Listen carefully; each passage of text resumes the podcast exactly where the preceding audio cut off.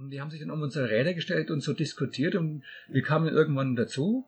Und dann haben die gesagt, ja, wo wir hinfahren. genau. Und dann meint Dennis ja nach Burma. Dann ich gesagt, wie?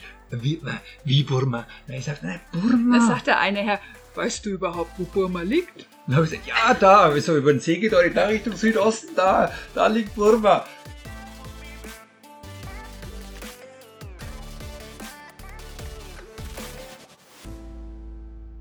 Das Jahr 2020 verläuft für uns alle in ungeahnten Bahnen und spiegelt sich auch im Reisen wieder, wenn man denn mal wieder reisen darf. Urlaub in Deutschland ist ein großes Thema. Was für uns auch, ist aber damals, als wir unsere Reise durch Deutschland begonnen haben, aus einem anderen Ursprung entstanden. Ja, ja, da kann mich gut erinnern. Wir waren mit unseren Kamelen durch Australien unterwegs und mh, da kam ein Filmteam raus einmal in irgendeiner Camp, so nach zwei Jahren, glaube ich, war das, und hat da so ein Interview mit uns gemacht. Und dann haben die gesagt, okay, wir sagen euch Bescheid, wann der Film läuft. Und dann haben wir das auch mitbekommen über das Satellitentelefon damals. Und dann waren wir auf einer Station und, und dann auf einer Station ist eine Farm. Und dann haben wir über Satellit eben dieses Interview oder diesen Film angeguckt. Da waren wir ganz gespannt darauf vorgestanden, über uns selber was zu sehen, während der Expedition noch. Und interessanterweise haben die das gemischt. Und zwar, wie das Fernsehsender oftmals so machen, haben die einen Film gezeigt über uns Deutsche, die in Australien mit Kamelen durchqueren und gleichzeitig, oder im Film parallel dazu dann auch, äh, von, haben die einen Film gezeigt, wie zwei Australier von Europa aus mit dem Fahrrad eben nach Asien gefahren sind. Wir mit den Kamelen unterwegs und ich habe das gesehen und es hat mich voll getroffen, so in dem Chakra-Bereich. So. Im Solarplexus, Im Solarplexus. Magengebiet. Genau, und dann denken wir, Mann, Wahnsinn, das ist ja eine tolle Reise, wenn wir mit Australien fertig sind. Und dann ähm, habe ich äh, dich darauf angesprochen, so, äh, ja, was hältst du davon, wenn wir die nächste, sind wir mit den Kamelen wieder unterwegs gewesen und es war ungefähr um die äh, 60, 70 Grad in der Sonne, also es ist sehr, sehr heiß, wir hatten bis zu 50 Grad im Schatten und habe dich darauf angesprochen, Mensch, Kind Tanja, was hältst du davon, wenn wir unsere nächste Reise also nach Australien mit dem Fahrrad machen. Und zwar von Deutschland bis nach Asien. Ja, normalerweise sind wir immer sehr nett zueinander, aber dann habe ich gesagt, du bist doch Nasch. Ein Frank. Mal Fränkisch. also im Fränkischen, ne? also man kann das übersetzen in du bist doch irre.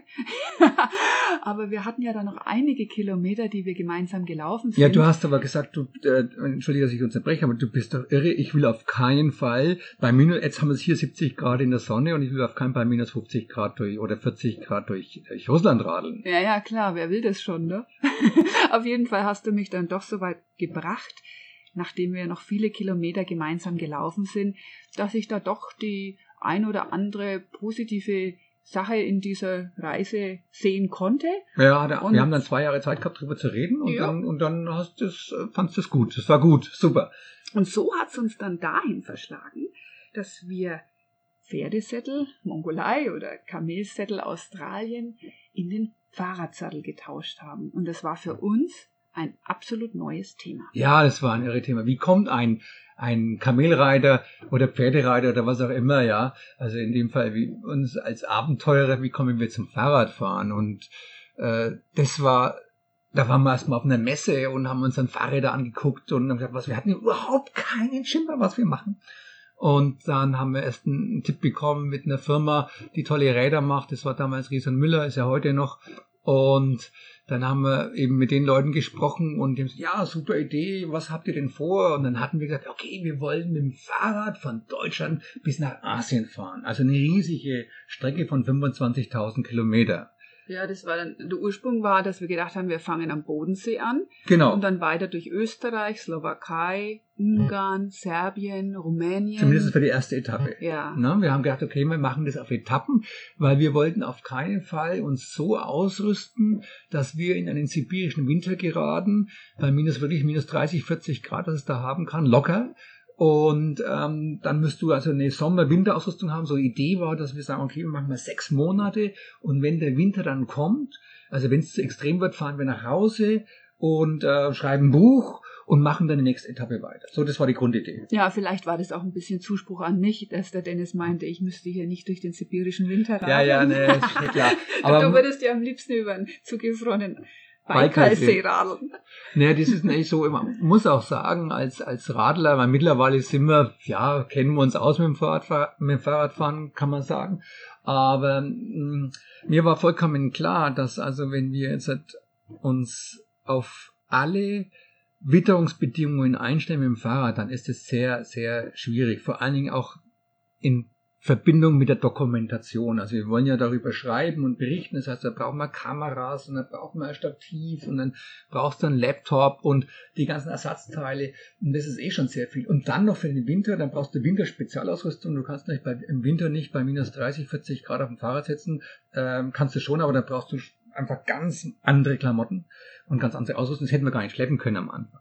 Also wie auch immer, dann haben wir gesagt, okay, wir machen einen Testtrip auf dem Bodensee. Erst einmal. Ja, um den Bodensee einmal rum war der Plan. Und ja. das sollte der Start sein für die gesamte Reise, also einmal außen rum und dann sollte es losgehen. Ja, ja, gut. Und dann, und dann waren wir am Bodensee, also haben alles da dahin gebracht und haben wir noch, war noch eine Pressekonferenz, die wir hatten und sagen, da waren wir super nervös, ja, weil wir gar nicht gewusst haben, ob wir das schaffen, ob, das, ob das klappt. Ich muss auch dazu sagen, dass ich immer als Abenteurer, ähm, auch, ja, als Ex Explorer kann man sagen, ähm, so Fahrradfahren und Fuß, Fußgänger, das fand ich immer irgendwie, ja, ist ja nichts Besonderes, ja, weil die fahren ja, die, die sitzen am Fahrrad, können da große Strecken zurücklegen, wenn wir hier durch die Wüsten laufen. Und mittlerweile sehe ich es so, dass jeder Langstreckenradler, ähm, egal was die Menschen machen, ja, ich finde, also oh gut, lassen wir noch zum Langstreckenradler, jeder nee, Langstreckenradler.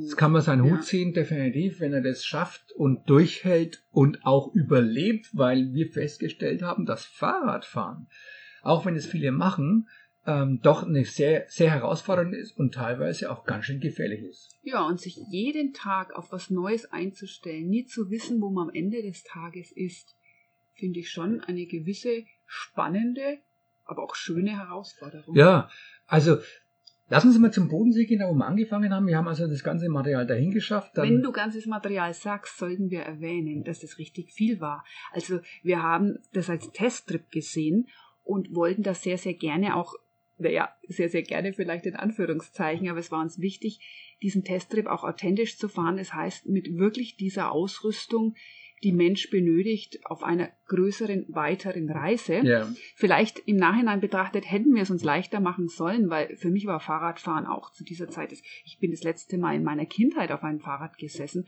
und ich habe mich anfänglich sehr schwer getan mit diesem extremen Gepäck, allein die Balance zu halten auf dem Fahrrad und wir hatten ja auch noch einen Anhänger.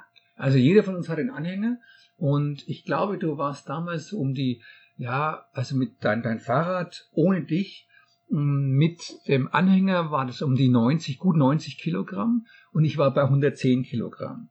Und also ganz normale Bikes ohne Motoren, ohne allen drum und dran. Und dann, ja, und dann sind wir also äh, losgeradelt und wir hatten also das Pech, dass es also der regenreichste Sommer war seit 100 Jahren, seit Aufzeichnung des Wetters in Deutschland. Und ich kann mich erinnern, wie wir noch bei den Bodenmillers waren, der Familie, die, äh, wo wir da Freunde von uns, wo wir also unser, unser äh, Basecamp, unser ja. Basecamp, ja, da waren wir noch im Garten und haben unser Zelt aufgebaut und dann hat es dann zehn Tage lang mega geregnet und die haben gesagt, komm doch zu uns ins Haus und wir haben gedacht, nee, nee, also wenn wir jetzt schon einknicken, äh, dann schaffen wir die Reise auf keinen Fall. Wir wollen ja eigentlich nach Russland und nach China und so. Ja, und wir haben ja dann auch gleich neue Freunde gewonnen im Garten, also ganz viele Nacktschnecken, die ja. in den Schuhen und überall gewesen. Ah ja, das war schon ein realer Einstieg. Naja, und dann äh, sind wir halt aufgebrochen. Die Bodenmüllers haben uns dann noch einen halben Tag begleitet und dann äh, war das anfänglich so, also ich war, ich kann mich erinnern, ähm, wir hatten also irre Schwierigkeiten. Das heißt, also wir waren ja nicht in dem Sinn trainiert, wir sind 30, 40 Kilometer am Tag fahren und hatten also Oberschenkel wie Django. Also ähm, das war sehr, sehr schmerzhaft. Muss also auch das, das Radfahren langsam anfangen, dass man sich also nicht gleich einen Wolf fährt, ähm, dass man sich auch ähm, dementsprechend eine Po-Creme reinschmiert, um nicht wund zu werden und, und, und. Und das hat man schon bedacht und äh, sich nicht gleich kaputt zu machen am Anfang. Ja, also da sind die Pausen ganz wichtig gewesen. Und ich hatte ja viele Vorräte in meinem Anhänger für die Reise. Und am liebsten hätte ich gehabt, dass wir immer festspannen, damit es leichter wird. Aber der Dennis, der hat sich dann immer hinreißen lassen in den schönen Cafés um den Bodensee, Kaffee und Kuchen zu festspannen. ja, ja, also das traf dann auf meiner Seite schon auf ein bisschen so Widerstand, wo ich sage, Mensch, wir haben so viel zu essen dabei, das müssen wir erst mal leer machen. Ja, wir hatten ja für mindestens ein Vierteljahr Essen dabei. Ne? Also in dem Anhänger, also so Trockennahrung und so, die gefriergetrocknete Nahrung, die man halt dann einfach heiß Wasser drauf kippt und so. Das haben wir aber dann später ausgiebig auch genutzt und alles verbraucht. Das haben wir gebraucht, ja. Ja, also ich weiß es noch, ich gleich am zweiten Tag, da waren wir am Altrhein entlang geradelt, ähm, also diesen Fluss am Bodensee, Zufluss, und dann habe ich mich nach dir immer, habe ich mich immer umgedreht, wo du bist, weil du wurdest immer langsamer und langsamer. Und einmal, äh, wie ich mich umgedreht habe und wieder nach vorne geguckt habe, da habe ich, hab ich mein Fahrrad, kam so gleich ins Schlenkern und ich bin dann also Zentimeter an diesem Abgrund entlang gefahren und, und äh, konnte mein Fahrrad kaum noch fangen und habe es also mit Ach und Krach geschafft, nicht in, also den fünf Meter, es ging fünf Meter die Böschung runter, ja, da runter zu fahren und unsere ganze Ausrüstung, Satellitentelefon, Kameras und allen, die ganze Technik, die ich da drauf hatte, in diesen Fluss zu versenken. Ich selber hätte es sicherlich überlebt. Ähm, das muss man dazu sagen, es war Hochwasser wegen den dauerhaften Regen und hab's also mit Ach und Krach geschafft und mir ging durch den Kopf, ja, ja, Dennis Katzer auf Welttour mit dem Fahrrad und nach zwei Tagen sein Fahrrad im, im Fluss versenkt, ja. Denk mir, also das war da schon spannend für Also uns. man kann in Deutschland durchaus Abenteuer erleben. Absolut. Ja. Was wir auch festgestellt haben, ist, dass die Gastfreundschaft in Deutschland total klasse war. Und zwar, wenn wir mal gefragt haben, ob wir unser Zelt bei einem Bauern aufstellen dürften, dann war das völlig in Ordnung. Also ich fand es sehr schön, weil viele Leute sagen, dass die Deutschen nicht besonders freundlich oder gastfreundlich sind. Und wir haben jetzt, was weiß ich, irgendwie um die 90 Länder bereist. Und ich muss sagen, nee, das stimmt nicht. Wenn man also nicht jetzt in, den, in diesen Massenstrom ähm, unterwegs ist, sondern sich ein bisschen wegbewegt, habe ich also haben wir beide hervorragende Erfahrungen mit Gastfreundschaft gemacht. Ja, auch in den Unterkünften, in den Pensionen und kleinen Hotels also das Preis-Leistungs-Verhältnis hat uns wirklich begeistert. Ja, war, war also über Handtücher und Seife, das sind wir in anderen Ländern gar nicht so gewohnt gewesen und auch das Frühstück, dass man da richtig was kriegt. Ja, ja, auf jeden Fall. Und einmal habe ich eine Erinnerung, da waren wir in so einer ganz kleinen Pension und es war uns ja immer wichtig, dass die Fahrräder eingesperrt werden und die Gastgeberin hat dann unsere Bikes zusammen mit einem anderen Gast dessen Motorrad in die Garage gesperrt und da gab es irgendwie ein Missverständnis. Auf jeden Fall war die Dame des Hauses am nächsten Tag nicht da und somit waren wir festgesessen. Wir konnten, wir konnten, weiter, ja. wir konnten nicht weiter. Und der Motorradfahrer war dann auch festgesessen. Das Schöne war, er war ein Künstler und ich hatte dadurch die Möglichkeit, mich ihn, mit ihm den ganzen Tag zu unterhalten über seine Malereien und über seine Kreativität. Insofern war das ein ungeahnter, schöner Tag, den wir da erlebt haben. Und die Gastgeberin war dann ja etwas ja, ja. geschockt, dass sie uns da unfreiwillig festgehalten hat. Und sie hat uns dann tatsächlich eingeladen für diese zweite Nacht und wollte da kein Geld dafür nehmen. Ja, das stimmt. Und auch die Geschichte, wenn du das jetzt gerade so erzählst, ich finde es toll, wenn man, wenn Dinge, also ich finde es eigentlich nicht toll, aber mittlerweile bin ich da relativ locker, wenn Dinge nicht wie geplant laufen. Weil immer irgendwie was anders dann passiert und das wiederum wohin führt, wo man normalerweise gar nicht hingegangen wäre oder erlebt hätte. Und das ist ja die Würze des Reisens. Unter anderem. Also diese also dieses Gespräch den ganzen Tag mit dem Motorradfahrer war ja für dich absolut bereichernd. Es war ein wunderbarer Tag und eigentlich musst du müssen weiter, weiter, weiter, ja, um diese Strecke zu schaffen. Wir hatten auf dieser Etappe circa 3000 Kilometer ähm, bis zum Schwarzen Meer vor, also bis nach Rumänien und hingen also sehr lange fest am Bodensee und mit der um Umradelung vom Bodensee. Ich denke aber, das ist auch ganz wichtig, dass man sich gerade am Anfang für so ein neues Projekt oder für eine neue Art der Bewegung oder der Lebensart auch die Zeit nimmt. Weil mit dem schnell, schnell und viel, viel kommt ne. man unterm Strich nirgendwo hin. Ja, genau. Auf das jeden Fall. Also ich fand es auf jeden Fall super spannend, vor allen Dingen auch mal in Deutschland zu reisen, was wir am Anfang ja nicht wollten und dann jetzt also nach Bregenz zu reisen. Ja, also ich meine, jetzt klar, wenn man Bodensee umreist, dann ist es ja äh, das Dreiländereck, also dann Bregenz, Österreich, Schweiz und Deutschland. Ähm, also die Stadt Bregenz meine ich jetzt, und dann gab es die Kreuzlingen und Stein am Rhein und Radolfzell und Konstanz und Überlingen. Also eine wunderbare Gegend, um Rad zu fahren. Würde ich jederzeit sofort wieder machen. Ja, wir können das durchaus empfehlen. Und wir können auch unser Buch empfehlen, weil da schreiben wir darüber. Genau. Beziehungsweise du hast drüber geschrieben. Die Trans-Ost-Expedition Teil 1 ist es. Und das findet, bei uns, findet man bei uns im Shop auf der Webseite www.dennis mit einem N, Denise minus Katzer, K-A-T-Z-E-R.com. Aber jetzt wollen wir gar das war jetzt die Werbepause, genau. Werbepause, klar, wir müssen ja von irgendwas leben, ja. Und ähm, das ist aber eben ein Buch, das also ganz gut läuft und gut verkauft wird und gern gesehen wird. Aber gehen wir mal weiter jetzt in dieser Geschichte. Ja, ich möchte gerne auch noch erzählen, dass ich die Menschen sehr offen fand in Deutschland. Und wir wurden natürlich jetzt auch ganz oft angesprochen, warum wir so viel Gepäck dabei haben und wohin wir fahren. Stimmt, stimmt. Also da war, da stand man so, äh, also wir haben uns, ich gern am Anfang hab's ja locker angehen lassen, ja, so ein Kaffee und Kuchen, vielleicht so Schwarzwälder Kirsche und ein Cappuccino und wir haben das ein bisschen als Urlaub gesehen am Anfang. Und dann waren unsere Räder da gestanden und da muss man sich vorstellen, Fahrrad vollkommen aufgeladen mit Lenkertasche und GPS vorne dran und vielleicht noch eine Kamera vorne dran und, ähm, und dann die Satteltaschen vorne hinten und, und dann am Gepäckträger hinten eine große Ortliebtasche noch oben drauf. Das so hat das Fahrrad schon mal ausgeschaut und dann der Anhänger oben auf dem, über den Anhänger Solarpanels.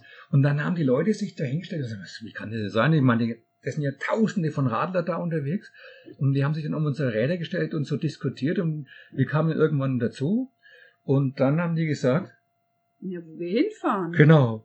Und dann meint Dennis ja nach Burma. ich gesagt, wie, wie, wie Burma? Und ich sagte, nein, Burma. Da sagt der eine Herr, weißt du überhaupt, wo Burma liegt? Und dann habe ich gesagt, ja, da, so über den See gedeutet, da Richtung Südosten, da, da liegt Burma. Dann haben die sich den Kopf geschüttelt, ja. Also den Kopf geschüttelt und weggegangen, weil ich bin mir sicher, viele von den Leuten, die von denen wir, äh, denen wir erzählt haben, dass wir nach Burma fahren, die haben das gar nicht geglaubt. Na, die Bestätigungs-E-Mail kam ja ein paar Jahre später. Stimmt. Der eine Herr, der war tatsächlich so, dass er es nicht glauben konnte und hat er uns dann auch in der E-Mail geschrieben, dass er uns damals nicht für ernst genommen hat und war dann doch beeindruckt zu lesen, wie die Reise weiter und weiter ging. Ja, genau.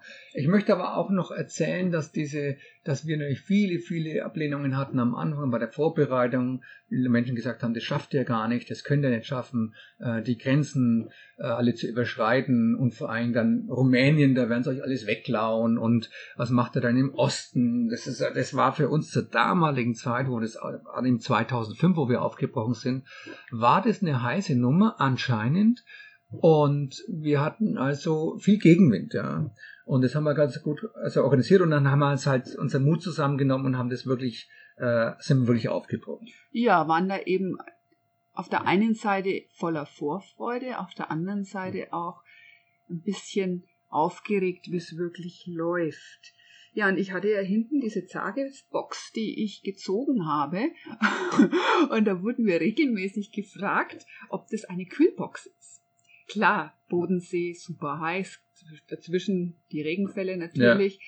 Ja. Und dann irgendwann habe ich dann erzählt, nee, nee, da ist ein Eisbär drin, deswegen ist das Solarpanel drauf, damit es der schön kühl hat. Ja, ja, wir haben so Scherze gemacht, aber das, das haben, haben, haben alle gelacht. Also. Klar, und das ist auch eine schöne Sache, die ich feststelle.